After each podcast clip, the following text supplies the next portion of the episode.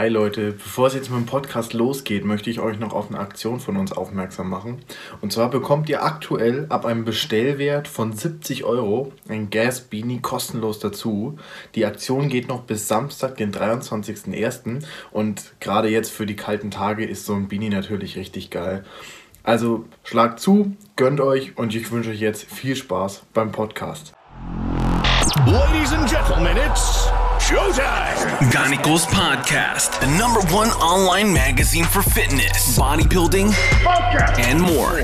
Real talk at its finest and the realest and rawest interviews in the business. Yeah. Ganicos.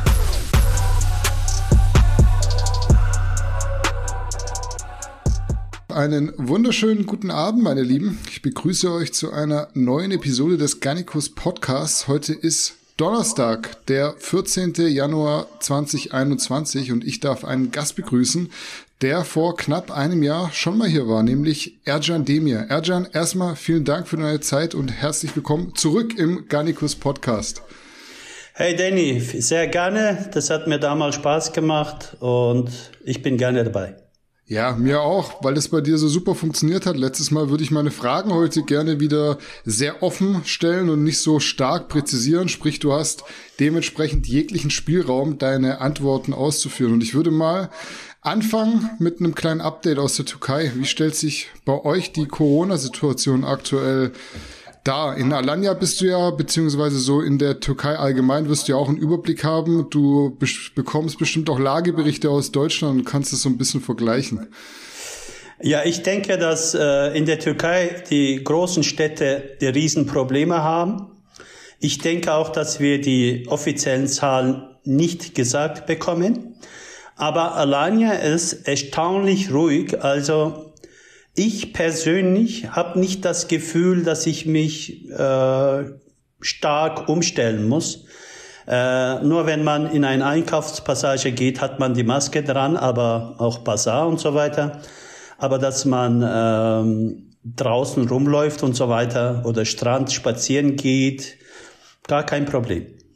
Könnt ihr essen gehen in Restaurants? Das nicht äh, seit einigen Monaten. Das war mal auch anders. Also ich weiß nicht. Ich habe gedacht, ich bin so nicht anpassungsfähig, aber ich habe äh, ich habe alles so akzeptiert, dass mich das nicht stört. Also ich versuche das Beste draus zu machen. Ich muss auch ehrlich sein, dass hier nicht so streng ist, weil die Touristen ja alles machen dürfen, außer im Lokal essen. Äh, die dürfen sogar Samstag, Sonntag raus, ganz normal.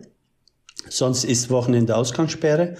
Mhm. Aber also es ist nicht so, dass mich sehr, sehr stört, muss ich ehrlich zugestehen. Sowas wie wir hier in Deutschland, dass du bloß ein Haushalt mit einem anderen Haushalt dich treffen darfst, das habt ihr aber gar nicht. Ich glaube, das ist auch so, aber ich wohne jetzt in einem Villengebiet. Mhm. Äh, äh, da kommt niemand vorbei. Wir machen hier, was wir wollen. Natürlich äh, benehmen wir uns nach den äh, Regeln, aber wir sind wirklich so frei, dass wir sogar 10, 20 Leute spazieren gehen im Wald und so weiter sind auch mal Polizei und so weiter begegnet, haben eigentlich nichts gesagt. Ja, du bist umgezogen. Du wohnst nicht mehr so nah am Meer, wie du es letztes Jahr warst, oder? Also ich war ja direkt am Meer, äh, erste Reihe, mhm. und ich habe mir zwei Hunde geholt. Äh, ich wollte die Hunde und mich nicht mehr quälen. Vom vierten Stock immer wieder runtergehen, Gasse gehen, das machen, dies machen hat mich irgendwann gelangweilt. Ich wollte eigentlich Hunde haben, dass die Hunde wie Hunde leben können, also nicht wie Menschen in der Wohnung und so. Ähm, deswegen habe ich mir nur 800 Meter höher auf einem Berghang ein äh, Bleibe gefunden, wo die Hunde die Freiheit haben und ich erst recht. Was war der Grund, dass du dir Haustiere besorgt hast? Hattest du schon mal Hunde? Danny, ich habe immer gesagt, ich hatte bis äh, zehnte Lebensjahr fast alle Haustiere, was so gibt. Katzen, Hunde, Enten, Schafe, Ziegen. Die sind zwar keine Haustiere, aber Nutztiere.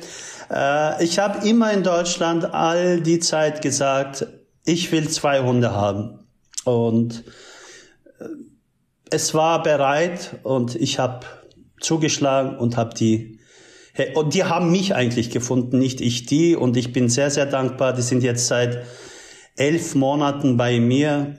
Von nicht sprechenden Lebewesen kann man sehr, sehr viel lernen. Die werden meine erste Hunde sein und auch die letzten, die ich so versorgen werde. Was hast du dir für eine Rasse ausgesucht? Wenn du sagst, die Hunde haben eher dich rausgesucht, bist du ja nicht bestimmt hingegangen und hast gesagt, ich will unbedingt diese Hunde haben. Ich bin davon abgekommen, Danny. Äh, ich denke, die begehrten Rassen finden immer, finden immer wieder gutes Zuhause. Ich wollte Straßenhunde eine Chance geben.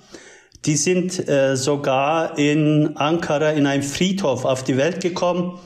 Und Grab, wo die auf die Welt gekommen sind, ist von Schwergewicht Weltmeister im Boxen mhm. gewesen aus der Türkei, der okay. leider mit 45 von uns gegangen ist.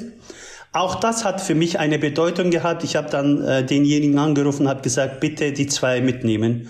Und äh, jetzt bin ich einfach glücklich. Sind Straßenhunde. Hm, hört sich äh, super an. Erjan, wie ist die Lage bei euch mit den Fitnessstudios? Dürft ihr aktuell trainieren? Wie sieht's da aus?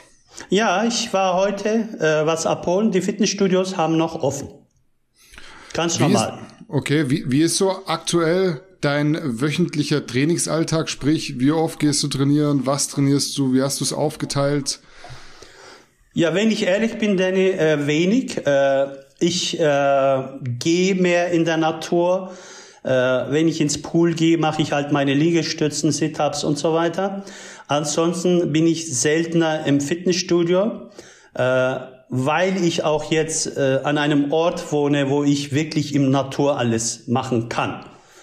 Und ähm, ich habe auch vor, dass ich paar Hanteln einfach hier auf die Erde stellen werde, wo ich eben mein Kreuzheben, was weiß ich was noch, Kniebeugen und so weiter hier machen kann, dass ich vielleicht zwei, dreimal ins Fitnessstudio reinrenne.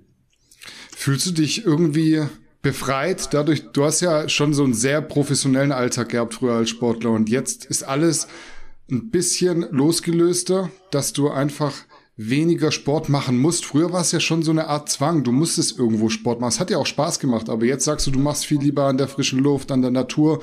Ist es für dich eine gute Veränderung? Äh, sehr gute Veränderung. Ich denke, früher oder später äh, wird das jeden einholen. Äh, weißt du, irgendwann ähm, bist du auch für was Neues offen.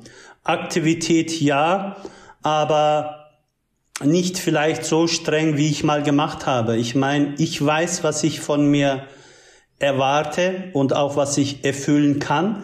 Äh, die Erwartungen werden anders, weil äh, für mich äh, viel wichtiger ist, mich gesund zu fühlen und auch von der Natur bisschen mehr mitzubekommen. allein deshalb würde ich zwei Stunden im Fitnessstudio als Verlust sehen in meinem Leben und das täglich würde mir nicht mehr passen. Ist es so ein Umschwung, der kam, seitdem du in die Türkei gezogen bist, oder hast du es auch schon vorher in Deutschland, bevor du ausgewandert bist, gemerkt, dass du dieses Training, wie du es früher mal hattest, so nicht mehr brauchst und möchtest? Also ich muss ehrlich zugestehen, ich habe das geliebt, auch in Bayern äh, Spaziergänge zu machen, ob das jetzt äh, Starnberger See war und so weiter oder was anderes. Äh, ich habe immer den Drang gehabt, äh, im Freien zu sein. Ich meine, ähm, ich glaube, 30, 35 Jahre lang in einem Raum zu trainieren, äh, war irgendwann nicht genug, aber war vielleicht nicht äh, zufriedenstellend. Äh, ich habe auch Spaß gefunden an Wandern. Es ist Wahnsinn, so zwei, drei Stunden gehen, äh, Hunde gehen nebenher mit. Äh, du bist mitten in der Natur, die Luft ist anders. Also es ist nochmal ein anderes Feeling, wie wenn man jetzt äh, in einen Raum, wo eben entweder Klima oder wo, was weiß ich, Luft nicht so besonders ist, zu trainieren. Aber ich glaube, dass es dazu gekommen ist, weil ich meine Bedürfnisse zurückgesteckt habe. Dafür schaue ich nicht so aus, wie ich mal ausgeschaut habe. Nur, äh, das ist für mich äh, nicht mehr so wichtig.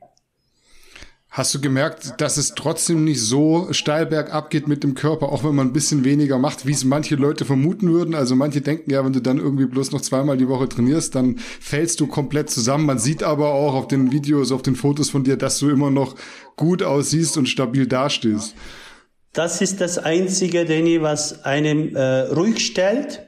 Ich denke, wenn man einen Monat sich wieder äh, gut bis perfekt ernährt und dann drei, viermal konsequent trainiert, dass man äh, eben seine schlafenden Muskeln wieder aufwecken kann. Dieser Memory-Effekt ist äh, beruhigend.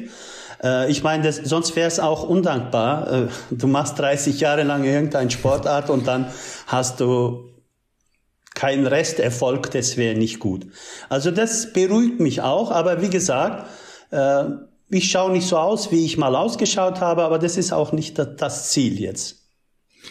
Ja, Ercan, jetzt ist ja bei mir hier in Deutschland Winter. Wir haben Januar. Kannst du mal sagen, wie bei euch das Wetter ist in der Türkei? Also vor drei Tagen hatten wir noch 22 Grad mhm. und heute hat es richtig geregnet, dass ich gedacht habe, okay, die Welt geht unter. und dann ein Sonnenstrahlen, äh, einfach die Natur ist so intakt. Äh, wenn's in Deutsch, wenn es in Deutschland geschneit hat, ist ja auch intakt, also ist ja normal, üblich. Mhm. Aber ich meine, ich habe schon gedacht, dass hier cool sein wird. So cool wie jetzt ist, äh, hätte ich auch nicht gedacht. Deswegen eine perfekte Zeit irgendwie im Winter immer noch so ein, zwei Stunden Sonne zu tanken, immer noch ins Pool zu gehen. äh, das macht dich einfach vitaler. Das ist, äh, was ich gebraucht habe. Geht es bei euch überhaupt unter 20 Grad im Winter? Ja, auf jeden Fall.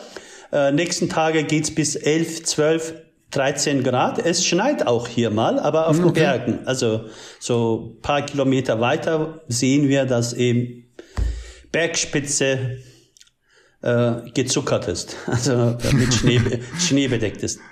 Zucker ist eigentlich gar kein schlechtes Stichwort. Ich wollte dich auf jeden Fall mal auf deine Ernährung ansprechen. Wenn du uns mal so einen Tag an deinen heutigen Ernährungsgewohnheiten teilnehmen lassen würdest, was isst du wann isst du und wie viel isst du. Das wird sich ja vor allem zur aktiven Bühnenzeit schon maßgeblich unterscheiden, oder?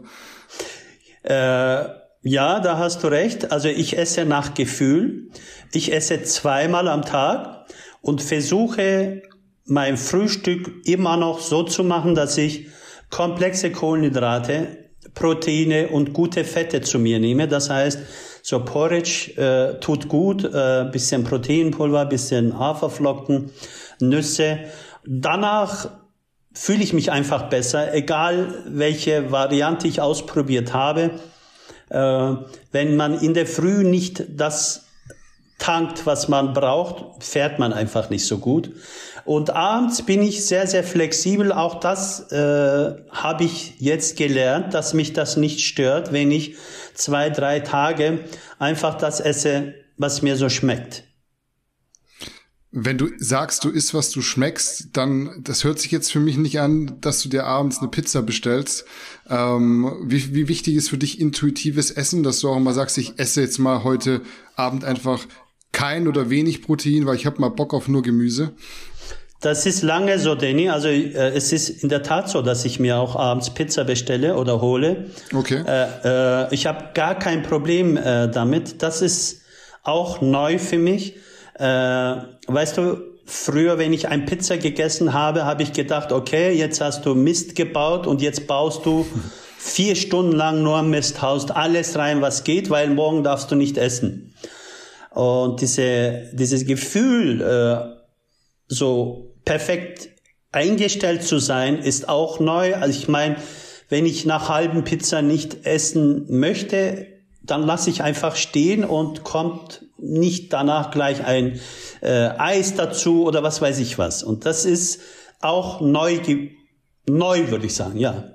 Es ist eine neue äh, Erkenntnis, dass man sich, wenn man Stück Schokolade gegessen hat, nicht mit fünf weiteren sich abschießen muss. Mhm. Dadurch, dass du ja morgens isst und dann das nächste Mal erst abends, hast du ja automatisch eine längere Fastenzeit über den Tag.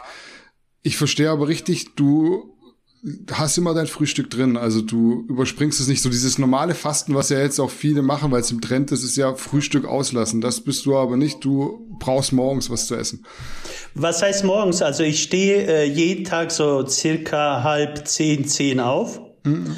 Dann äh, gehe ich mit den Hunden raus. Ich frühstücke erst so eher Nachmittag, also ein, zwei Uhr. Okay. Und dann äh, 18 Uhr kommt noch was und dann äh, bis zum Schlafen gehen äh, ist nochmal Senderpause.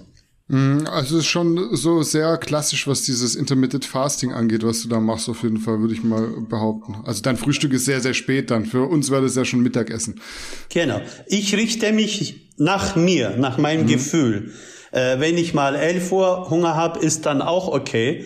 Also ich äh, habe nichts Bestimmtes geplant, äh, sondern mein Körper plant, wann er was braucht. Und das ist für mich Luxus, dann ins Bett zu gehen, wenn ich müde bin, dann aufzustehen, wenn ich wach bin, äh, dann zu trinken, wenn ich duscht habe und dann zu essen, wenn ich Hunger habe.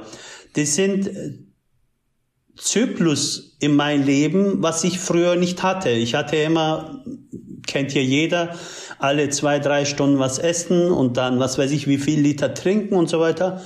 Ich muss sagen, ich fahre damit sehr, sehr gut. Merkst du jetzt erst, was für ein Druck das damals war, als aktiver Bodybuilder die ganze Zeit essen zu müssen, auch wenn man eigentlich gar nicht möchte und keinen Hunger hat?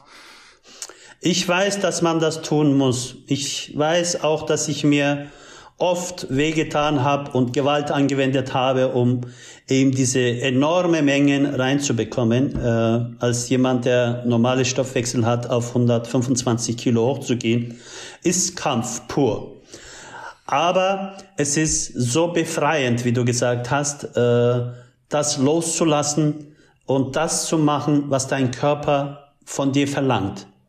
Äh, dafür muss man eben wie soll ich sagen, seine Engstirnigkeit ablegen und sagen, okay, jetzt ist eine andere Phase in meinem Leben, ich bin 50, ich muss niemandem was beweisen, mir erst recht nicht. Wenn ich beweisen will, dann kann ich nochmal loslegen. Es kann sein, dass ich in ein, zwei, drei Monaten wieder mehr trainiere als jetzt. Auch das ist meins. Aber dieser Druck, äh, immer machen zu müssen, hat mir meine ich, bisschen Lebensfreude weggenommen. Und für mich geht jetzt nur um Lebensqualität und Lebensfreude.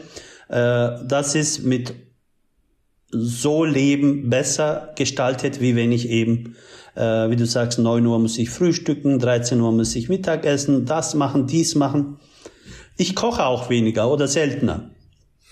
Du hattest ja auch eine Art veganes Experiment. Kannst du mal sagen, wie es dazu kam und warum du es jetzt erstmal wieder verworfen hast?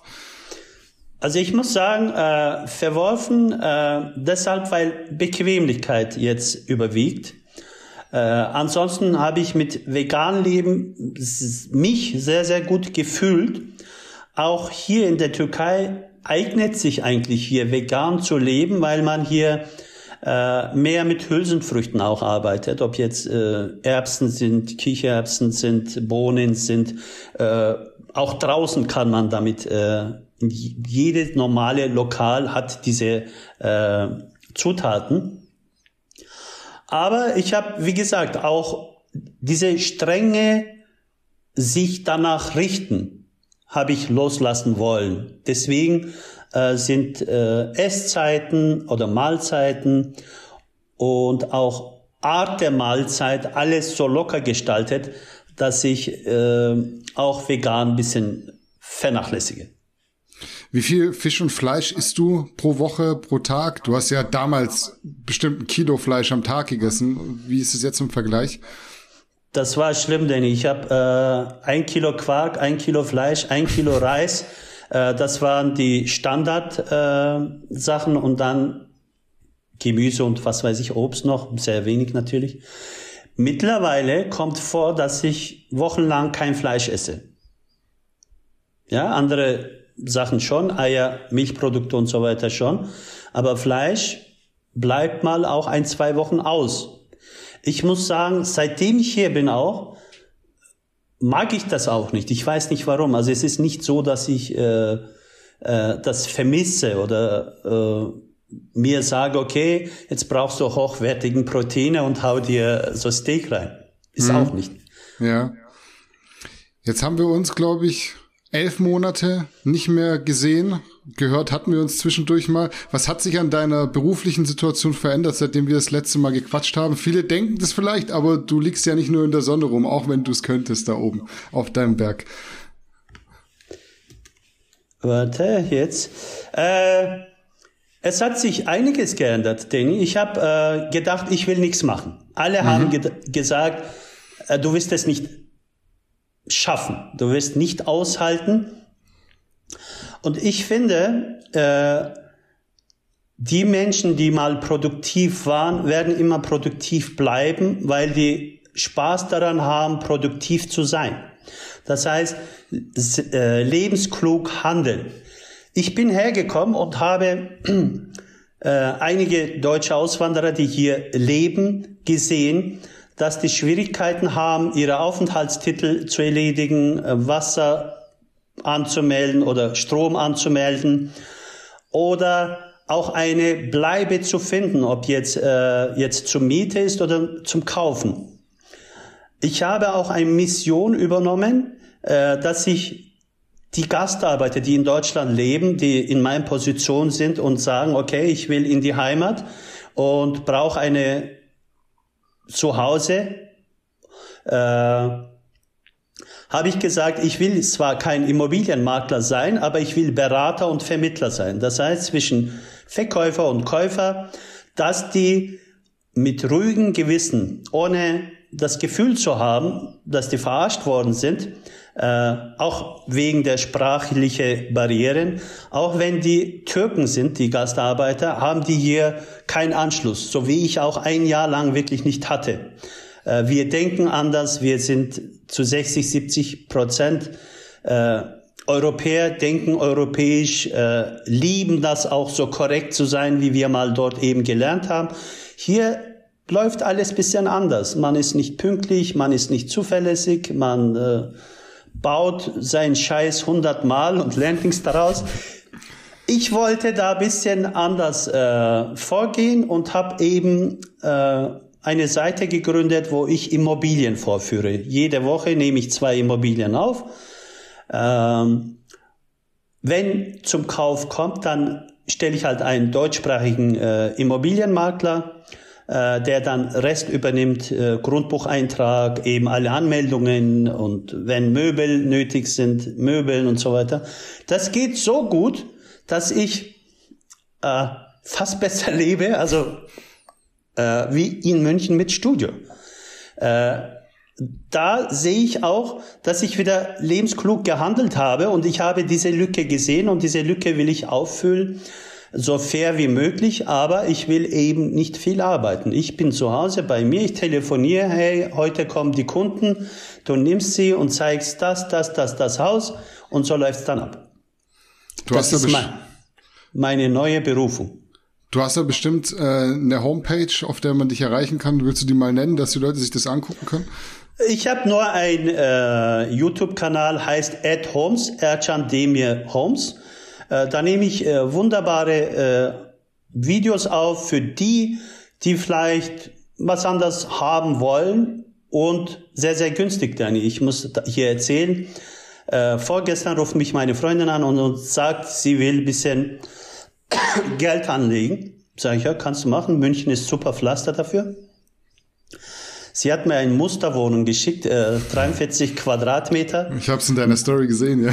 Du, Matratze am Boden und so weiter, gell? Nicht renoviert äh, und Erbpacht. Also für mhm. nächsten 28 Jahre kannst du diese Wohnung besitzen, dann musst du wieder ausziehen. 150, 160.000. Und gestern habe ich zufällig ein Haus aufgenommen, 145.000 Euro. 150 äh, Quadratmeter, 3 plus 1 und Meerblick, Natur, was weiß ich was. Und es gibt Menschen, vielleicht die sagen, okay, ich will das Meer sehen, ich will die Sonne haben, auch im Winter.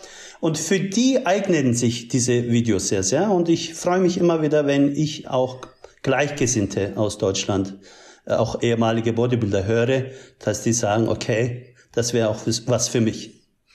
Ich habe es aber richtig verstanden. Du machst es primär nicht aus finanziellen Motiven. Du bräuchtest es nicht unbedingt. Du hast einfach Spaß an der Sache. Äh, ja, Danny, das werden einige vielleicht nicht glauben. Man glaubt erst dann, wenn man in diese Situation kommt, wo ich bin.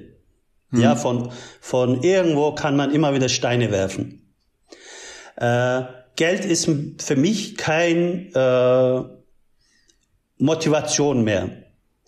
Äh, nicht, weil ich viel habe, sondern weil ich dankbar bin dafür, was ich habe. Äh, du weißt, glücklich sind nicht die, die dankbar sind, sondern die Dankbaren sind die, die glücklich sind. Und das versuche ich in mein Leben äh, fest zu verankern. Ob die jetzt von außen glauben oder nicht glauben, es ist mir äh, ziemlich egal. Ich muss sagen, so wie ich einen schönen Körper bewundert habe, weißt du, bei Meisterschaften oder im Studio, die Sichtungen, die Vorbereitungen, bewundere ich mich auch dafür oder fasziniert mich auch das, wenn eine schöne Objekt da gebaut worden ist. Das ist ja auch wieder Bauen. Äh, wenn ich die aufnehmen darf, ja, du gehst rein, alles vom Feinsten und so, das ist einfach, was mir Spaß macht. Und äh, das ist äh, zufällig entstanden, weil ich hier angekommen bin. Ich bin immer fremde Häuser reingegangen und geschaut, welche ist schöner, welche ist wie. Und dann habe ich mir gedacht, hey, das kannst du ja zum Beruf machen. Wie wichtig war für dich die Auszeit? Du bist ja in die Türkei gekommen und hast erstmal gedacht, ich mache gar nichts. War es für dich schon essentiell zu sagen, ich mache wirklich mal gar nichts, ich konzentriere mich auf mich? ich reflektiere, ich denke drüber nach, was ich bisher gemacht habe, was ich jetzt in Zukunft machen möchte und genieße erstmal die Stille, sag ich mal. Das war sehr, sehr wichtig. Ich habe elf, zwölf Monate nichts gemacht. Ich bin, äh, aber es kam mich, es kam nicht so rüber, dass ich nichts mache. Es ist äh, faszinierend. Wenn du Zeit hast, merkst du erst, wie wenig Zeit du hast. Mhm.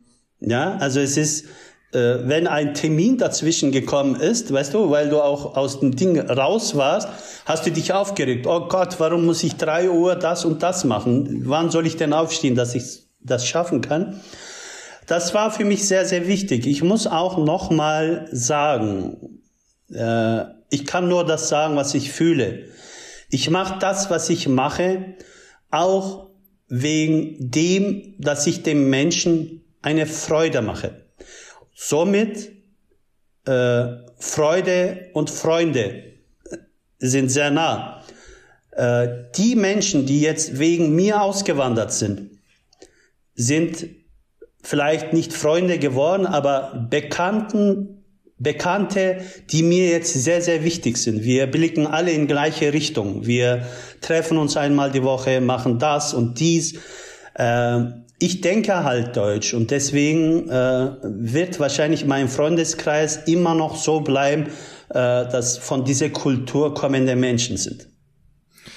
Seitdem du dein Gym in München abgegeben hast, sind jetzt, glaube ich, fast drei Jahre vergangen. Wenn du mal den Tapetenwechsel betrachtest und in dich gehst, welche Werte waren dir damals im Leben als Studioinhaber wichtig und welche Werte haben heute mehr Bedeutsamkeit? Du hast ja inzwischen ein weniger turbulentes Leben, mehr Ruhe, mehr Zeit zum Reflektieren und so weiter? Also wertvollste, äh, was ich im Leben damals wie heute hatte, dass ich äh, so authentisch wie möglich bleibe und wenn auch was Schlechtes ist, das offenbaren kann. Ich bin ziemlich transparent, damals wie heute. Auch wenn wir jetzt mit unserem neuen Beruf einige Sachen anstellen, wird alles auch wie damals, ich habe auch damals meine Kunden gesagt im Studio, ich bin kein Künstler, ich meine, äh, dein Statur ist halt nicht so, dass du wie die oder die aussiehst. Ja, also ich kann von was weiß ich Ali kein Arnold machen. Das ist einfach nicht möglich. Aber Ali kann das Bestmögliche für sich herausholen. Äh, so ist auch jetzt so. Äh, die Werte in meinem Leben ist, äh, fair zu sein und über all das, was ich mit dem Menschen anstelle oder die mit mir anstellen, im Reinen bin, dass ich, wenn ich abends ins Bett gehe, äh, nicht ein Gefühl habe, wieso hast du ihm oder ihr das angetan. Und diese Werte habe ich wahrscheinlich auch durch Bodybuilding äh, gelernt. Äh, man kann, sollte sich nicht anlügen. Man sollte immer bei sich anfangen. Die anderen kannst du anlügen. Aber wenn du dich anlügst, dann bleibst du auf der Strecke. Und das ist äh, für mich wertvollste Wert, dass ich äh, nach wie vor nach dem strebe, dass die Menschen, äh, wenn ich mit denen was zu tun habe, das Gefühl haben, okay, äh, das ist Fairness und äh, so gehe ich vor. Das ist für mich äh, wichtigster Punkt auch im Leben. Ich denke, wenn ich äh, 10 Millionen Euro mehr hätte, würde ich hier sitzen und mit dir diese Podcast machen. Und manche Menschen äh, glauben das nicht, aber ich bin so. War dir das schon immer bewusst, dass das einer deiner wichtigen Werte ist? Und war es auch schon immer so, dass das einer deiner wichtigen Werte ist? Oder hat sich das im Laufe der Zeit verändert? Ich glaube, man entwickelt sich, Danny. Also ich würde lügen, wenn ich immer, ich weiß nicht, äh, man reift, man erkennt, dass einige Sachen, die man vielleicht nicht 100 Prozent gemacht hat, nichts gebracht haben oder nutzlos waren. Ähm, ich denke, die Weltanschauung verändert sich auch mit deinem Lebensort. Also dein Lebensart ändert sich auch mit deinem Lebensort. Wenn du um dich herum Menschen hast, die das und das verherrlichen und du aber ganz genau weißt, dass diese Sachen für dich nichts sind, äh, dann bleibst du deine Linie noch treuer. Und äh, die eine, eineinhalb Stunden, wenn ich in diesem Waldstück spazieren gehe, ist so eine Meditation, äh, dass ich mit mir immer mehr im Reinen bin. Und äh, ich sage, Antrieb für mich ist, glücklich sein, die restlichen Jahre, Tage, Stunden, weiß ich nicht, äh, so schön wie möglich gestalten. Es kann sein, dass morgen gar nicht kommt, gestern ist vorbei und ich versuche heute das Beste und wenn du so vorgehst, Danny, dann hebst auch für morgen nichts auf, dass du, wenn du heute Scheiße angestellt hast, dann versuchst du auch diese Scheiße heute wieder klarzustellen, hebst nicht für morgen, um zu sagen, ja, morgen kläre ich das wieder. Bist du ein grübelnder Mensch? Grübeln mag sich vielleicht so negativ anhören, aber denkst du abends manchmal drüber nach, was lief heute schlecht, was lief heute gut, was muss ich machen, dass es morgen äh, wieder anders läuft, falls irgendwas falsch gelaufen ist? Äh, das eher nicht. Ich äh, versuche in dem Moment, wo eine Sache geschieht, äh, das Richtige oder Passende zu tun. Manchmal schafft man das nicht und äh, wenn du merkst, dass du das nicht schaffst, ich hebe nichts auf. Ich äh, versuche, äh, wenn ich ins Bett gehe, ohne Last oder ohne schlechte Gedanken ins Bett zu gehen. Deswegen schlafe ich auch so gut. Also mich belastet äh, nichts äh, von Vortag. Äh, aber das ist auch jetzt zur Routine geworden. Je, je äh, wie soll ich sagen, je vorausschauender du lebst, desto mehr lebst auch jetzt. Ich denke, äh, wenn ich jetzt, sag mal mal, Beispiel, zwei, drei Notlügen heute anbringe, äh, versuche ich morgen nicht nur zwei, drei Notlügen zu machen, sondern vier, fünf, sechs, acht. Dann wird es irgendwann zur Routine. Dich wieder davon zu entfernen, kostet dich enorm viel Zeit. Aber wenn du die Sachen, die du selber nicht so angebracht äh, findest, sofort behebst, äh, bist du lastfrei. Du beginnst immer wieder von Null. Und das ist für mich äh, das Wichtigste im Leben, was gibt. Ich habe vorhin gesagt, viele Sachen werden mein Leben nicht bereichern, aber Menschen, die Qualität haben und erkennen, wie ich denke und selber so denken, sehr viel. Das, darum geht es auch im Leben. Wenn du jetzt zurückblickst, als äh, du noch deine Rolle als Studioinhaber hattest, fragst du dich manchmal, ähm, warum habe ich damals nicht gesehen, dass es noch so viel mehr gibt? Oder bist du niemand, der Dinge bereut und sagt, das war jetzt damals einfach das Richtige zur richtigen Zeit? Es wäre nicht fair, denn wenn ich äh, sagen würde, ich hätte das Leben, was ich jetzt lebe, ohne Deutschland, ohne dieses Studio 20 Jahre lang, hätte leisten können. Das hätte ich mir nicht leisten können. Ich hatte eine Mission, aber in diesem Mission hatte ich auch eine Vision. Ich musste diese Mission über mich ergehen lassen, dass ich meine Vision aufbaue. Weißt du, wenn ich diese 20 Jahre im Studio, zwölf Stunden lang nicht gearbeitet hätte, all die Menschen so gut wie möglich betreut hätte, äh, dass die Nachfrage immer aufrecht war, hätte ich mir das Leben jetzt hier nicht leisten können. Deswegen habe ich auch ein äh, ruhiges Gewissen. Ich habe damals das Beste aus mir rausholen wollen. Es kann sein, dass da und dort Fehler passiert sind. Und jetzt mache ich das genauso. Das heißt, damals musste ich das machen, was ich gemacht habe, um heute das zu machen, was ich gerade mache. Es war sehr wichtig. Würdest du sagen, du bist angekommen dort, wo du jetzt bist? Und was bedarf es überhaupt deiner Meinung nach, um von Ankommen sprechen zu können? Sowohl örtlich als auch seelisch, emotional natürlich. Weißt du, Ankommen ist, äh, wenn du auch vorm Haus auf die Erde dich setzt und sagst, es ist alles gut. Es belastet dich nichts. Du meisterst das Leben hier locker mit links. Du machst dir keine Gedanken, wie du was anstellen sollst, dass du die Ruhe bekommst, sondern die Ruhe ist in dir. Und wenn du das hast, dann bist du angekommen. Ich habe das kürzlich einem Freund hier äh, gefragt, äh, der vor drei, vier Monaten ausgewandert ist. Auch ehemaliger Bodybuilder, ich glaube deutscher Meister auch. Ich habe gesagt, er ist aus Deutschland, also er ist äh, Deutscher, ich bin Türke. Vielleicht habe ich gedacht, ich fühle das nur, weil ich hier bin und zufällig Türke bin und Türkisch spreche. Er hat gesagt, nein, Ercan, ich fühle das auch. Äh, daran merke ich, dass es auch örtlich bedingt ist oder Lebensart, wie das alles hier abläuft, uns vielleicht bisschen mehr entgegenkommt als das, was wir hatten. Ja, ein anderer kann sich dort angekommen fühlen. Aber äh, ich habe vor einem Jahr, glaube ich, dir gesagt, vor elf Monaten, ich fühle mich angekommen. Es ist mein letzte Station.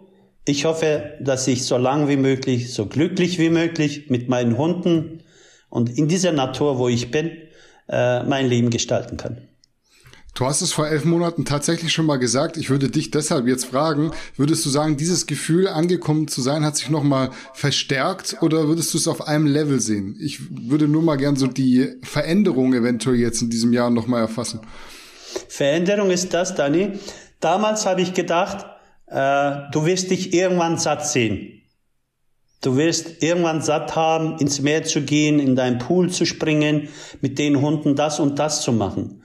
Und heute habe ich mir selber wieder gedacht, als die Sonne untergegangen ist. Es ist jedes Mal ein Gefühl, wo ich mir fast die Hände hochreiße und sage, genau, ich habe es geschafft. Weißt du, es kann manchmal so sein, dass du dir äh, Sachen vornimmst und wenn die Sachen dann eintreten, sagst, oh scheiße, habe ich all die Jahre dafür gespart, da, davon geträumt und jetzt habe ich das, das macht mich nicht glücklich. Das ist bei mir nicht eingetreten. Und deswegen sage ich täglich, wenn ich aufstehe, wenn ich ins Bett gehe oder tagsüber irgendeine Veränderung an der Natur sehe und so weiter, denke ich mir, ich bin so dankbar, dass ich das erleben darf. Mein Leben, ich habe eine gesunde Einstellung zum Geld. Geld ist nicht Feind, sondern Freund. Deswegen habe ich nie, äh, weißt du, über meine Verhältnisse gelebt. Und das Coolste ist, äh, ich glaube, das hat mir Bodybuilding beigebracht, dass ich egolos lebe. Ich muss, ich zeige mich so, wie ich jetzt bin, nicht wie ich mal war. Und das ist einfach herrlich. Ja, das heißt, du stehst dir 100% zu, es ist nicht so, dass du deine Zukunft mit der Vergangenheit aufbaust, dass du sagst, wow, ich werde noch das und dies. Nein. Und diese Sachen habe ich vielleicht am Anfang anders gesehen als jetzt und das äh, festigt mich auch im Leben noch mehr, wie ich äh, vielleicht vor eineinhalb, zwei Jahren, bevor ich ausgewandert bin, gedacht hätte. Also es ist leichter, es ist schöner, als ich mir je erträumt habe. Nicht diese Lage, sondern hm. so leben zu können. Hattest du das Gefühl, angekommen zu sein, schon mal in der Vergangenheit? Ich habe, äh, als ich dieses Studio übernommen habe, äh, dieses Studio war älteste in München, gammeligste in München. Ich habe schon mal erzählt, die Frauen sind reingegangen und rückwärts wieder rausgegangen. Das, das war schon, äh, hat mich getroffen. Aber ich habe mich in dieses Studio wohlgefühlt. Und das war für mich auch ein Ding, wo ich mich angekommen gefühlt habe. Das war diese Räumlichkeiten, diese Geräte, äh, diese Art Studioführung. Äh, aber wie gesagt, äh, nach 20 Jahren war es genug, äh, weil ich nicht mein Leben lang so ein Studio führen wollte. Das war Anfang an klar. Dieses Studio war für mich äh, ein Hilfsmittel, dass ich das habe, was ich jetzt habe. Also deswegen ist jetzige Ankommen ein bisschen schwerer noch, also äh, nicht schwerer, sondern fester noch, wie damals äh, mit diesem Studio 1999. Würdest du sagen, dieses Angekommen, was du jetzt fühlst, ist endgültig? Äh, man soll nie sich äh, festlegen und äh, sagen, es gibt nichts Neues, es gibt keine Steigerung. Erst äh, wenn man das sagt, dann bleibt man stehen und ich möchte nicht stehen bleiben. Vor einem Jahr habe ich dir gesagt, ich möchte nichts tun, ich möchte nichts Ding machen. Äh, jetzt sehe ich, dass ich der Gesellschaft, der Menschen was Gutes tun kann. Das tue ich. Äh, du wirst sagen, ja, aber du verdienst Geld. Nein.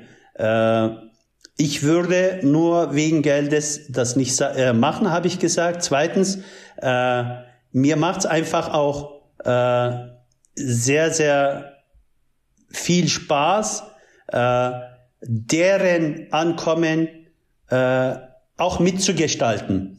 Weißt du, was für mich schwierig war, äh, erleichtere ich denen. Und dann kommt mir alles wieder hoch, wie du gefragt hast, ja, äh, wird er sich angekommen fühlen oder nicht fühlen?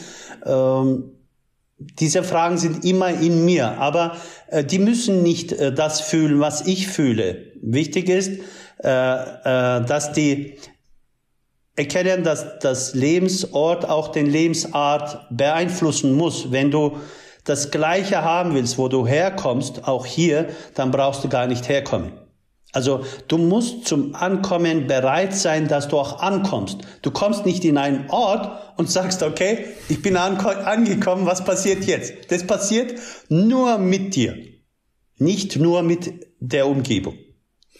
Hast du jemals gezweifelt, also vielleicht gerade als du den Schritt gewagt hast, von Deutschland in die Türkei auszuwandern und es anfangs Schwierigkeiten gab, der Stein noch nicht so ins Rollen kam, gab es da Tage, Abende, wo du da saßt und dich gefragt hast, war das das Richtige? Das nicht, aber äh, du denkst jeden Tag ein Teil äh, des Vergangenheits.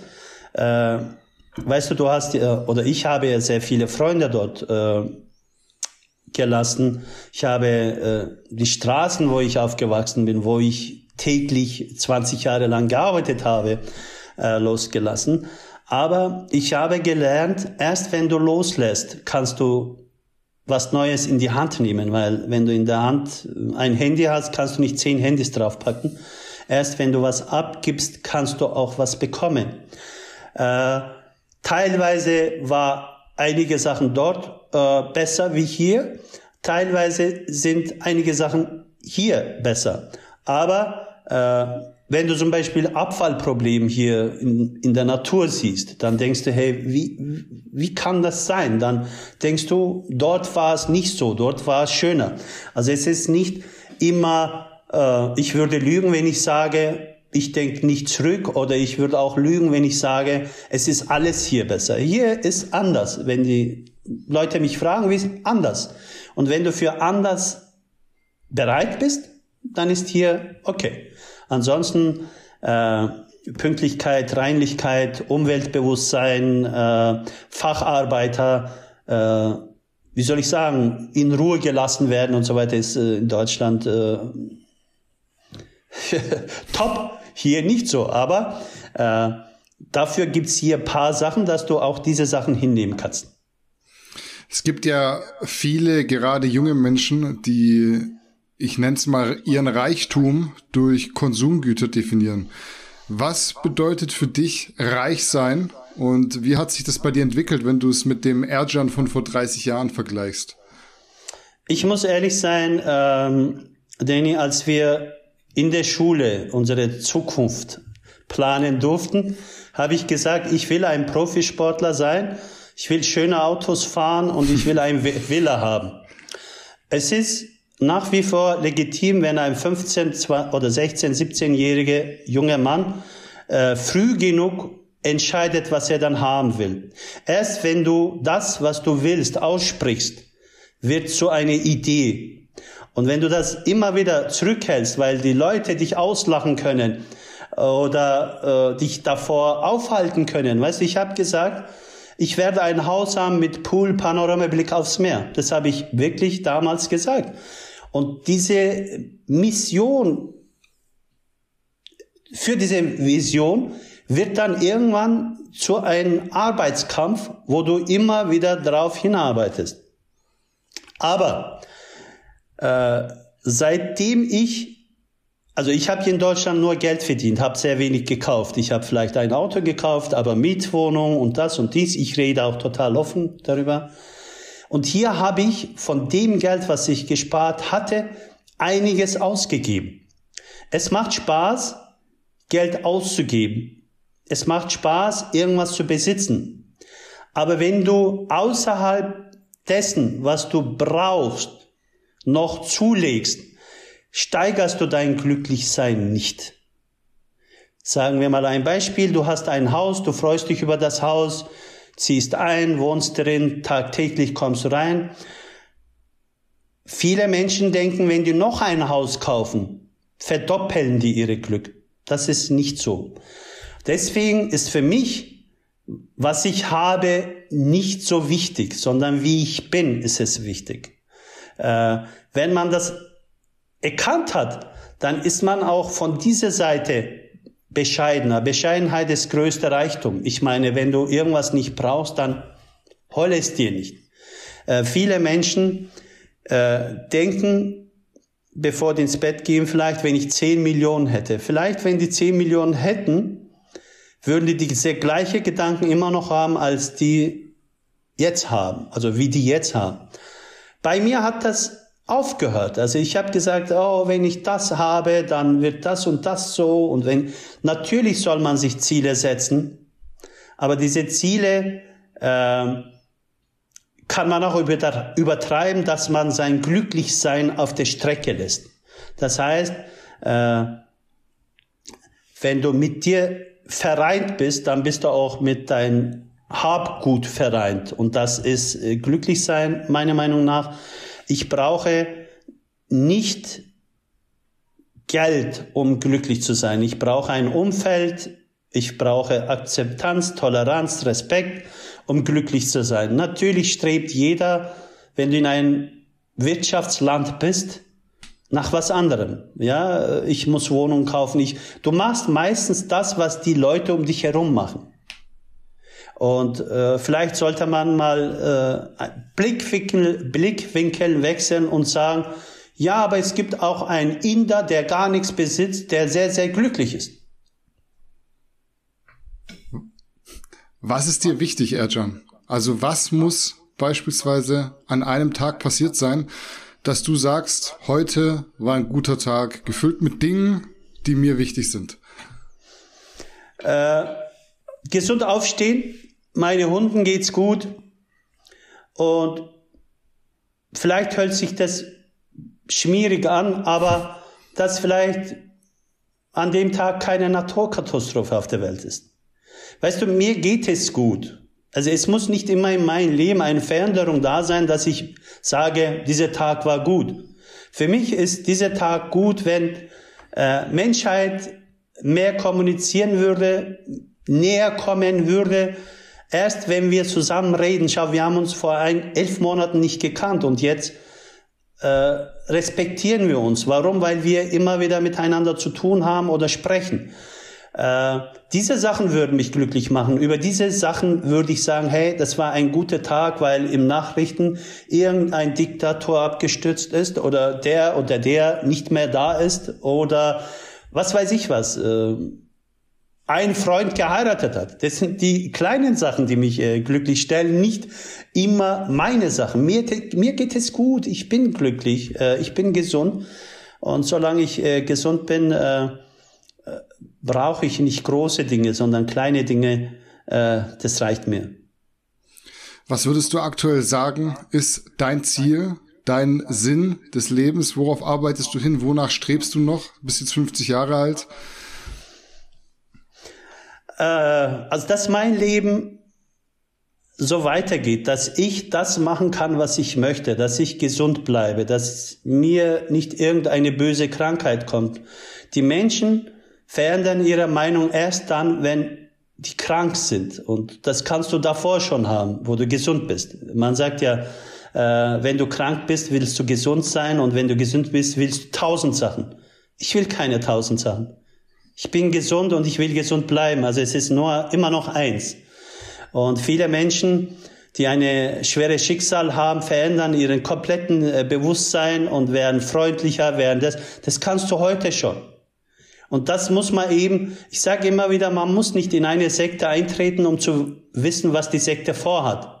Weißt du, das kannst du davor auch sehen. Und wenn du diese Sachen immer wieder dir predigst, bist du zufrieden und glücklich? Äh, natürlich brauchen wir in diese 21. Jahrhundert äh, Möglichkeiten, um, ihre, um unsere Wünsche zu erfüllen, um uns zu ernähren und so weiter. Aber darüber hinaus ist das alles Luxus. Ich weiß nicht, ob das gut oder schlecht ist. Wir müssen jetzt einen kleinen Switch machen im Kopf. Das war jetzt alles sehr philosophisch, was auch gut und erfrischend war. Ich habe einige Zuschauerfragen für dich, aber bevor wir zu denen kommen, muss ich hier gedrängt auch durch die Zuschauer noch einen Block zwischenschieben. Du wirst es dir denken können, viele, viele, viele Fragen in den Zuschauernachrichten waren zu Sophia Thiel. Und deshalb muss ich muss es hier fragen. Du dir wahrscheinlich Alles werden dich, man, Alles manchmal gut. bestimmt werden dich auch ganz ganz viele Leute immer privat fragen. Kannst oder darfst du ein Update zu Sophia Thiel geben? Weißt du irgendwie mehr als die Menschen? Also ich muss sagen, äh, wir haben äh, seit äh, sechs, sieben Monate wenig Kontakt. Ich habe nur erfahren, dass sie bald in diesem Quartal auftauchen wird. Mhm. Wie und welche Richtung sie gehen wird, darüber weiß ich gar nichts, weil ich eben in diesem Geschehen nicht mehr drin bin. Es gab, glaube ich, eine Schlagzeile von irgendeinem Magazin, dass Sophia im Oktober in der Türkei gewesen sein soll. Kannst du das bestätigen, beziehungsweise habt ihr euch sogar gesehen und gequatscht? Nein, also äh, meine jetzige Freundin sieht, äh, ist blond. Mhm. Und wenn man blonde Haare sieht von hinten, denkt man, das ist die Sophia. Äh, nein, Oktober habe ich die Sophia nicht gesehen und sie war nicht bei mir in der Türkei. Weißt du, ob Sophia sich darüber Gedanken macht und verfolgt, was über sie spekuliert wird? Also wenn ihr Kontakt habt, ist es dann so ein Thema? Also ich denke, sie will zurück, äh, weil ich die Sophia so kennengelernt habe. Und denke, es ist komplett, komplett äh, ihre Entscheidung. Ich meine, es sind jetzt zwei Jahre vergangen, glaube ich. Mhm. Und in zwei Jahren kannst du dich schon verändern, äh, in welche Richtung Fall. gehen willst. Genau, deine Entscheidungen, deine Wünsche. Äh, vielleicht hat sie einen neuen Freund, vielleicht äh, hat sie komplett äh, neue Ziele gesetzt, äh, hat mit Fitness vielleicht Schnauze voll. Das muss man alles ihr zulassen, weil das ist ihre Leben und sie soll äh, so gestalten, wie sie möchte. Äh, ich denke, sie wird auftauchen, äh, vielleicht bisschen anders, als sie mal davor war. Lassen wir uns überraschen. Also es ist auch für mich eine Überraschung. Ich muss sagen, ich habe ja vorhin gesagt, ich habe sehr viele Menschen losgelassen dort. Äh, Sophia äh, zählt auch zu denen. Äh, Sophia war eine, eine Schülerin oder eine äh, Athletin, die ich betreut habe. Äh, die ging einige Jahre und das muss nicht bis Lebensende eine Verbindung da sein. Menschen treffen sich, Menschen trennen sich. Und das ist total legitim. Neugier von Menschen ist vielleicht verständlich, aber die haben lange ausgehalten. Jetzt in diesem Quartal wird vielleicht was passieren. Also es handelt sich vielleicht um ein, zwei Monate. Ich wollte dich das auf jeden Fall allgemein noch fragen. Du bist ja ein Mann der alten Schule. Du hast Zeiten erlebt, da gab's dieses ganze Internet noch nicht. Glaubst du, dass es gefährlich ist, wenn junge Menschen, die psychisch vielleicht noch nicht gefestigt sind oder noch nicht so gefestigt sind, wie sie selbst von sich denken, zu früh in diese Social-Media-Welt eintauchen? Danny, ganz, ganz ernste Thema. Ich habe in den Jahren, wo ich Menschen betreut habe, habe ich auch einige Magersüchtige bei mir gehabt die enorm krank waren. Ich habe damals gedacht, ich bin ein Coach, ich kann ihr helfen. Heute denke ich, ich hätte es nicht machen sollen. Ich hätte sie sofort zum Arzt hinweisen sollen. Und du weißt, kürzlich ist ja jemand, die sehr bekannt war, Josie, hm. von uns, von uns gegangen. Ich habe zufällig Ihre letzten Interview zugehört, wahrscheinlich du auch. Ich kann es nicht verstehen, Danny. Ein Mensch, die zwei Wochen später sterben wird, sagt immer noch, sie will einen Knackarsch haben. Und sie hatte das und sie wird es schaffen. Das ist meiner Meinung nach nicht nur die Schuld von ihr, das ist von uns allen die Schuld. Das, das ist ein gesellschaftliches Problem. Die Menschen, die einen Knackarsch haben oder die Mädels, sind nicht mehr wert wie eine reine Seele, die vielleicht 10, 20 Kilo hat. Wir sind von diesem Bahn weggekommen und wir Coaches, wir klugscheiße Coaches müssen damit aufhören, äh, immer Ja zu sagen. Wir müssen mal auch sagen, nein, das ist nicht unser Bereich. Wir sind medizinisch nicht befugt oder haben auch keine Ahnung, dir einen besseren Weg zu zeigen. Aber wir sagen das nicht. Wir denken, wir sind so selbstverliebt. Weißt du, mein Ehrgeiz. Ich hätte mich mit Hunger töten können. Ich hatte so einen Ehrgeiz. Als mhm. Bodybuilder bist du kaputt im Kopf. Muss man ehrlich zugestehen. Äh, dann betreust du Menschen, die diese Ehrgeiz vielleicht nicht besitzen. Mit Gewalt zwei, drei, vier, fünf Jahre durchziehen und dann in ein tiefen Loch reinfallen. Dann ist auch mein Fachkenntnisse niemals ausreichend, diesen Mensch nochmal die Hand auszustrecken und aus dem Schlamm zu ziehen. Das heißt, wir müssen, wir sind jetzt mittlerweile ein riesen Community in diesem Fitnessbereich.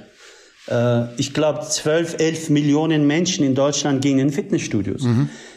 Äh, Sport macht Spaß, aber wir müssen nicht alle gleich ausschauen. Das kann nicht sein, dass irgendeine 16-Jährige ein erfolgreiche Instagramerin sieht und sagt, ich will genauso ausschauen wie sie. Nein, geht nicht. Das geht nicht. Jeder Mensch ist ein Unikat. Wir können zehn Körpertypen hinstellen, alle wiegen 69 Kilo und trotzdem schauen alle anders aus. Deswegen müssen wir als Coach aufhören, äh, Illusionen zu verkaufen. Wenn wir ein bisschen ehrlicher zu uns sind und zu Athletinnen oder Athleten sind, können wir viel besser unsere Sportart verkaufen, als wir jetzt gerade tun. Und diese Vorfall hat mich tiefst getroffen, äh, weil ich mit ihr vor drei oder vier Monaten auch geschrieben habe. Äh, leider Gottes ist dazu gekommen, stell dir vor, ein zehnjähriges Mädchen lernt es nicht zu essen, weil sie von der Gesellschaft akzeptiert werden will. Deni, wo sind wir gelandet? Weißt du, wir sind gewachsen, aber auch Mist ist gewachsen. Auch unfaire äh, oder verlogene Sachen sind auch mitgewachsen. Und da müssen wir aufpassen. Ich denke oder ich hoffe, dass sie die letzte war und sowas nicht vorkommt und wir vielleicht sieht ein Coach das auch an. Ich meine, wir haben Zeitalter, wo Coach Coach braucht. Das kann nicht sein. Hier brauchen wir nicht lügen. Wir haben mit verschiedenste Einstellungen zu tun. Weißt du, jeder Mensch denkt anders. Äh, ich kann dich anlügen und dann gehe ich äh, hinter. Mein wahres Ich ist ganz was anderes. Und deswegen äh, habe ich mich äh, schuldig gefühlt. Ich hoffe, dass einige Coaches auch das erkennen, dass wir nicht allen helfen können. Und äh, du kannst nur den helfen, der auch geholfen werden will. Äh, trotz allem, Idealbildverzerrung ist da einfach krank. Was jetzt ist. Einfach krank. Wo würdest du ansetzen? Also jetzt ist es ja fast schon ein super Fall, dass beispielsweise Sophia Thiel gesagt hat, ich gehe hier einfach mal zwei Jahre weg. Es ist einfach too much für mich. Aber junge Menschen sind ja empfänglich und gerade die Protagonisten in den sozialen Medien, die wissen natürlich auch diese Illusion zu erschaffen. Dann werden irgendwie in zwei Wochen 300 Bilder geschossen, die dann über das Jahr hin verteilt werden, so als würde man das ganze Jahr so aussehen. Dabei sieht man nicht das ganze Jahr so aus. Würdest du auch diesen Menschen eine Mitschuld geben und denkst du dir, die sind sich dessen überhaupt bewusst? Danny, es ist so, dass man äh, wie auch im Alltag Lügen einbaut und diese Lügen haben fatale Folgen. Wie soll ich sagen, irgendein Mädchen, die alles frisst und trotzdem schnelle Stoffwechsel hat und schlank aussieht, verkauft jemanden, die nicht schnelle Stoffwechsel hat, äh, ein, ein Essensplan oder ein Supplement oder ein Ding und diejenige verliert sich, verliert Geld und verliert den Glauben. Weißt du, wenn du Coach bist, kriegst du immer wieder Kunden, die von anderen Coach gecoacht worden sind. Hm. Und wenn ich hier erzählen würde, wer was mit wem gemacht hat, äh, ich bin kein Saubermann, aber ich habe Kriterien gestellt. Ich habe gesagt, eine Bikini-Athletin wird niemals von mir Hilfsmittel bekommen, um Bikini-Klasse zu gewinnen. Das ist verdammt nochmal Einstiegsklasse. Wenn du diese Klasse nicht mit, was weiß ich, oder ohne irgendwas schaffen kannst, dann ist diese Sportart für dich nicht geeignet. Und dann passieren halt Sachen, wo Bikini-Klasse schon, was weiß ich, mit was, ohne sich für diese Sportart zu begeistern, mit irgendwelchen Sachen äh, geholfen wird. Äh, und die kommen mit ihrem mentalen Schwäche oder Stärke damit gar nicht klar und verlieren sich. Und das ist halt gefährlich. Das Ding ist, äh, das ist wie ein Lehrer, der in der Schule nicht wertvolle Lehrmaterial dem Menschen anbietet und dann sich wundert, dass die Kinder ab vierten Klasse nicht zum Gymnasium schaffen. Das, das geht nicht. Das geht nicht. Aber äh, es gibt hier kein Zertifikat, es gibt hier keine Regel, es gibt hier keine Schule, um Coach zu werden. Jeder kann Coach werden. Äh, das ist das Problematik und ich sehe, wie du gesagt hast, sehr, sehr gefährlich. Ich meine, dass die jetzigen 14-, 15-Jährigen nicht so all äh, Fitness interessiert sind. Also wir haben den Faden wieder verloren. Die Mädels wollen was anderes werden. Die wollen zwar Instagram-Star werden und so weiter, aber nicht unbedingt über Fitness, sondern Fashion, das und dies. Äh, wenn Fitnesswelle nochmal hochgejagt wird, dann müssen wir halt anders vorgehen, als wir diesmal vorgegangen sind. äh, die Wahrheit, die Wahrheit. Wenn es ist, Antrieb sollte nicht Geld sein, sondern äh, mit Menschen fair umgehen. Und das sage ich dir die ganze Zeit, Anfang bis Ende. Es geht hier nur um dein Gesicht. Bewahre es. Und das versuche ich äh, zu machen. Ähm, ich bin vom Fitness raus, äh, deswegen kann ich in dieser Szene nicht viel sagen. Oder ganz kleine Beispiel, Danny. Die machen eine Rumtour, schreiben mein Villa und dann schaust dir das Video an. Es ist ein gemietete Villa. Mhm. Es ist ein, ein kleine Lüge. Die wird immer wieder eingebaut. Weißt du, du wirst sagen, ja, aber es ist doch, nein, sowas fällt mir auf. Wenn wir das machen können, können wir auch äh, noch mehr Unheil anrichten und damit müssen wir aufhören. Ja, ich kann mir nur ausmalen, wie das bei jungen Menschen ankommen muss, weil ich schaue mir sowas ja auch an und denke mir dann, wie macht der Mensch das? Wie hat er das hinbekommen, in so einer Villa zu leben? Genau. Was macht er eigentlich? Und dann denke ich natürlich, als jemand, der schon über 30 ist, ja, es ist halt einfach gelogen. Aber genau. nicht jeder versteht es. Und das ist genau. gefährlich. Genau. Aber genau, deine Aufgabe ist ja auch das, ich meine, wir geben ja hier Mehrwert. Die äh, jungen Menschen sollen natürlich äh, Träume haben und manch erreicht auch all seine Träume, aber man muss dafür arbeiten. Und wenn jemand fragt, wie hast du das geschafft? Freunde, ich habe sehr, sehr viel gearbeitet. Ich bin 50 Jahre alt. Ich bin 20 Jahre lang in diesem Fitnessstudio zwölf Stunden drin gewesen. Ich habe geputzt, ich habe Trainer gespielt, ich habe Chef gespielt, ich habe meine Steuern selber gemacht. Das heißt, da muss ich doch, Danny, Putzfrau Geld, Trainergeld, Chefgeld, äh, Steuerberatergeld. Dann habe ich doch vier, vier Löhne gehabt. Ja, ist so. Ja.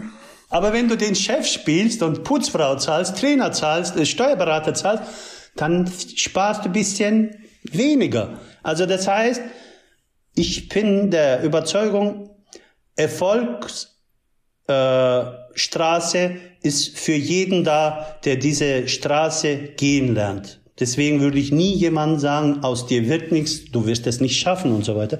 Jeder kann alles schaffen. Äh, wenn ich das geschafft habe, unabhängig zu sein, dann können das alles schaffen. Ich hatte, meine ich, wenig Chancen im Leben. Ja, ich bin mit zehn nach Deutschland, äh, habe Deutsch nicht richtig gelernt. Sport war einzige Chance, in die Mitte des Gesellschafts zu schaffen. Es ist geglückt. Man muss nur kämpfen. Und vielleicht bisschen aufhören, schnell zu schaffen und den Lügnern äh, auszuschalten. Gut, dass wir das Thema noch aufgemacht haben. Vielleicht schaffen wir es gerade mit so einer kritischen Sichtweise, die Menschen da auch dahingehend mal so ein bisschen in die richtige Richtung zu bekommen. Waren auf jeden Fall alle Fragen, die ich heute loswerden wollte. Sprich, den regulären Part haben wir in diesem Moment durchgearbeitet. Ich habe aber, du kommst hier noch nicht weg, noch neun Zuschauerfragen für dich rausgesucht. Bunt gemischt, was den Hörern so auf der Seele brennt. Und ich würde mal sagen, wir fangen mit Frage Nummer eins an. Bist du bereit? Ich bin bereit. Ich bin gespannt, was da gefragt worden ist.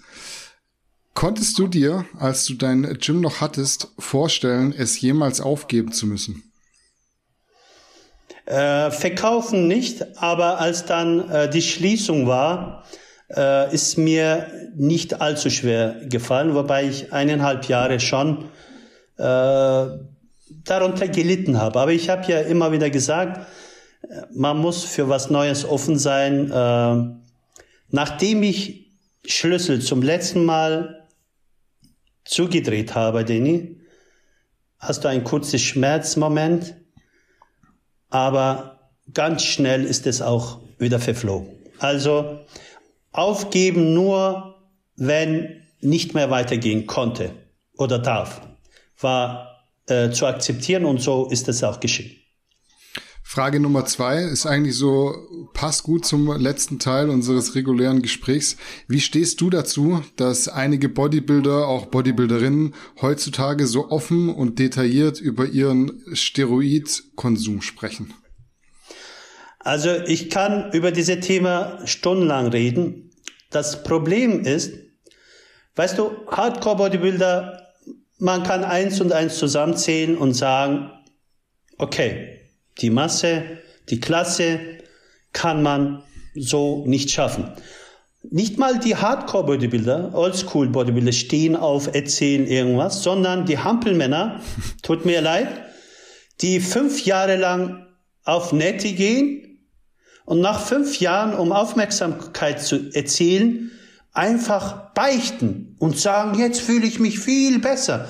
Mann, du hast fünf Jahre lang äh, deine Abonnenten belogen und jetzt tust du so, dass du dich jetzt so noch besser fühlst. Also vielleicht Anfang an, wenn du das machst, nicht auf goldene Glocke hängen, äh, damit du danach auch vielleicht darüber besser reden kannst und sagen kannst, hey Leute, ich habe damals das und das eingesetzt, aber ich habe gemerkt, dass ich auch ohne das mein Form halten kann. Wäre viel besser, aber die machen da eine Drama draus äh, und ein 16-Jähriger, der vielleicht über das noch nie was gehört hat, wird auf einmal hellhörig und äh, packt auch. Äh, ich finde, Sportler müssen eine Vorbildfunktion erfüllen, weil die einigen uns als Vorbilder genommen haben.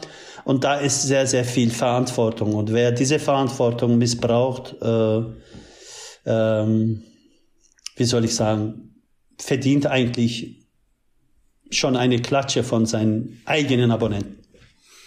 Frage Nummer drei geht in eine ähnliche Richtung. Wie offen warst du im familiären Umfeld in Bezug auf leistungssteigende Substanzen? War das überhaupt ein Thema bei euch? Äh, da meine Eltern sich nicht auskannten, äh, habe ich nicht ausführlich darüber geredet, aber die wussten, dass ich äh, mache oder einsetze, äh, aber die haben sich äh, zurückgehalten. Also das heißt, äh, meine Eltern waren nicht in der Lage, dass ich mit denen mich äh, da auseinandersetze. Aber ich hatte auch da kein verstecktes Ding. Hm. Manchmal kann man ja ahnen, äh, ist genauso wie wenn man weiß oder hört. Weißt du, beide Seiten. Hm. Frage Nummer vier. Wird es eine Fortsetzung deines Films Pumping Erjan geben? Äh, das würde nur dann geben, Danny, wenn eben die Macher äh, sich melden.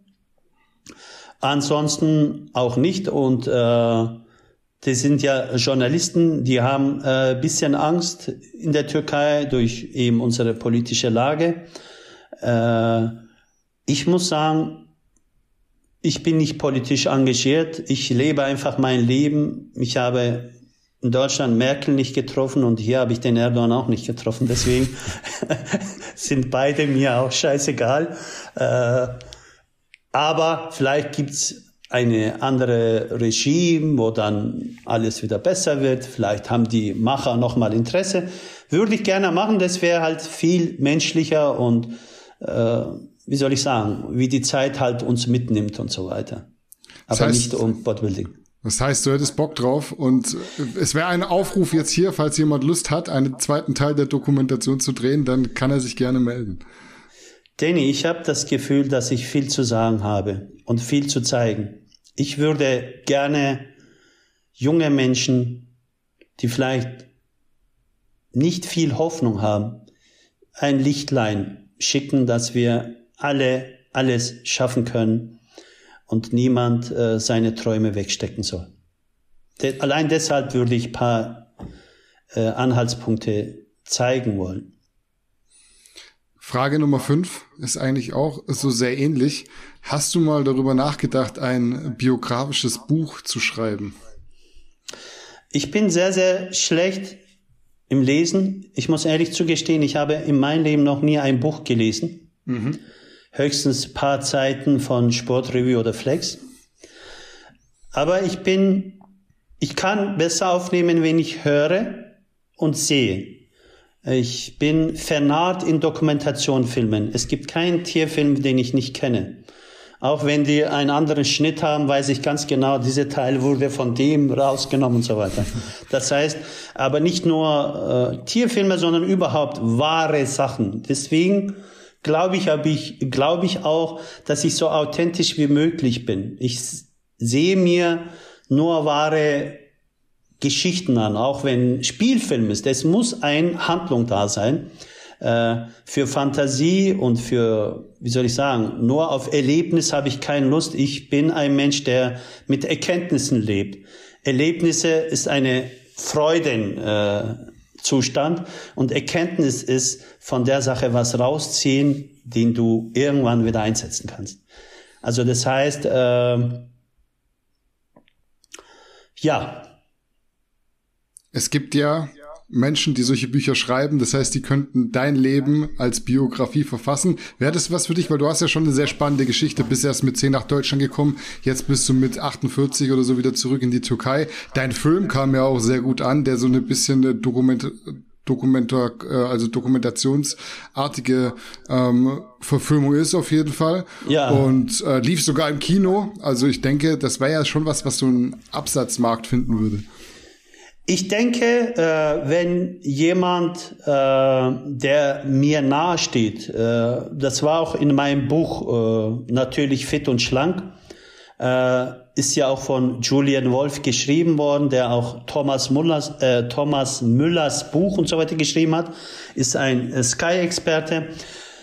als er das Buch Schreiben angefangen hat, hat er immer wieder Zitate mir vorgelesen und ich war Personal Trainer von ihm. Also ich habe ihn trainiert. Mhm. Er war darin sehr, sehr begabt, die Gespräche äh, während des Trainings aufzuschnappen und niederzuschreiben. Mhm. Weißt du, da habe ich mich immer wieder nochmal entdeckt.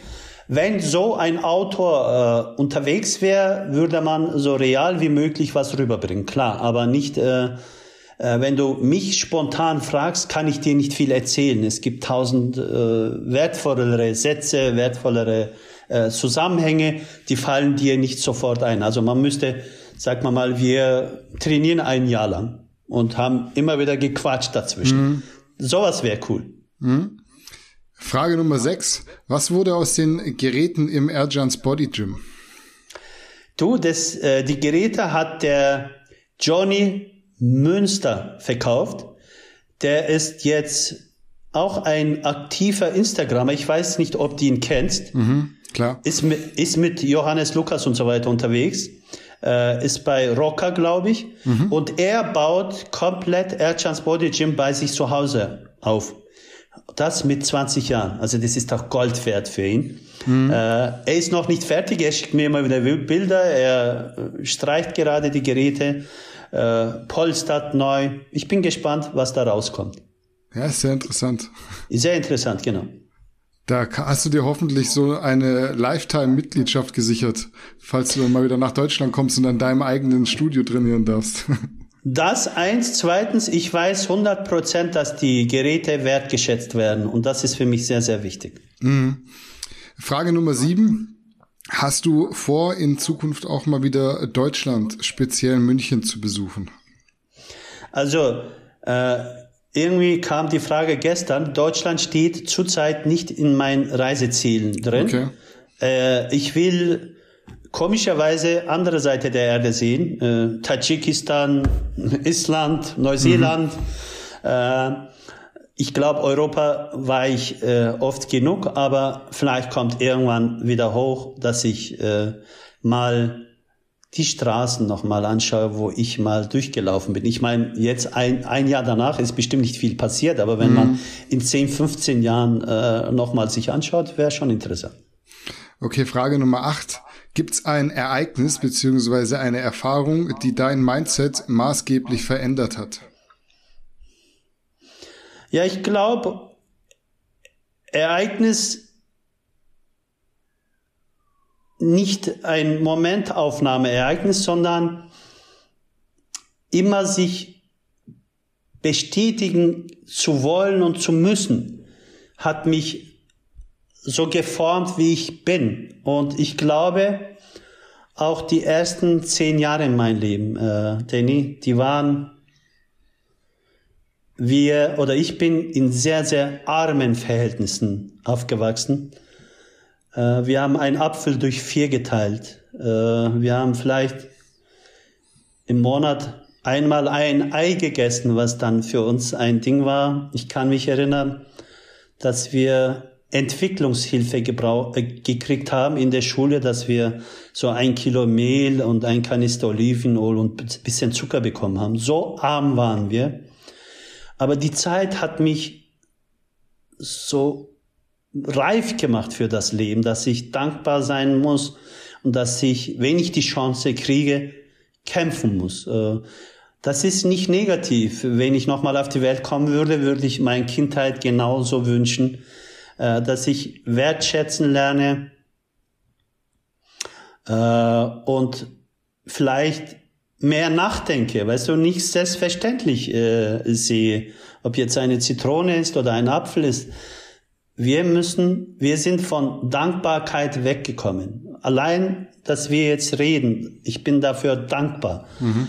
Und viele Menschen sehen alles zu selbstverständlich. Deswegen sehen die auch eigene Mindset selbstverständlich. Das ist das Problem. Also ich bin für ersten zehn Jahre meines Lebens schon dankbar, ja. Frage Nummer 9. Vermisst du die alten Zeiten mit deinem Gym oder bist du jemand, der immer nach vorne schaut? Also man kann ja eigentlich äh, sehr schnell eine Antwort darauf geben. Äh, wir haben hier hinten keine Augen. äh, deswegen müssen wir nach vorne schauen. Aber du schmiedest deine Zukunft in der Vergangenheit. Das ist auch gut, dass du zurückblickst, wie es war, was alles da war. Ich würde gerne mal wenigstens einmal im Jahr so paar Freunde von dort äh, sehen wollen und nochmal hinsetzen, ob jetzt Grillen ist oder ein Bier trinken ist. Aber es ist so, wie es ist. Jeder schaut, wo er bleibt. Meine Zukunft ist hier. Die wichtigen Freunde kommen mich besuchen. Also das heißt, ich vermisse nur paar Menschen, aber diese Menschen äh, waren nicht Freunde. Ich hatte bei mir einen 70-jährigen Professor, der mir immer gute Ratschläge gegeben hat, wenn er zum Training gekommen ist und seine Frau ihn immer geschimpft hat, weil er nach eineinhalb Stunden immer noch nicht zu Hause war. Den Klaus, den würde ich gerne treffen wollen, weil der Mann hatte viel Wissen, der hat der hat mich immer zum Denken gebracht und äh, sowas vermisse ich, aber nicht mehr. Gut, damit wären wir durch für heute. Sowohl meine Fragen als auch die der Zuschauer sind gestellt. Möchtest du zum Abschluss noch was loswerden an Fans, Follower, Supporter oder Community? Ja, es ist äh, so, äh, seitdem ich in der Türkei bin, hat meine Instagram-Seite zum Beispiel 25.000 Abonnenten abgebaut.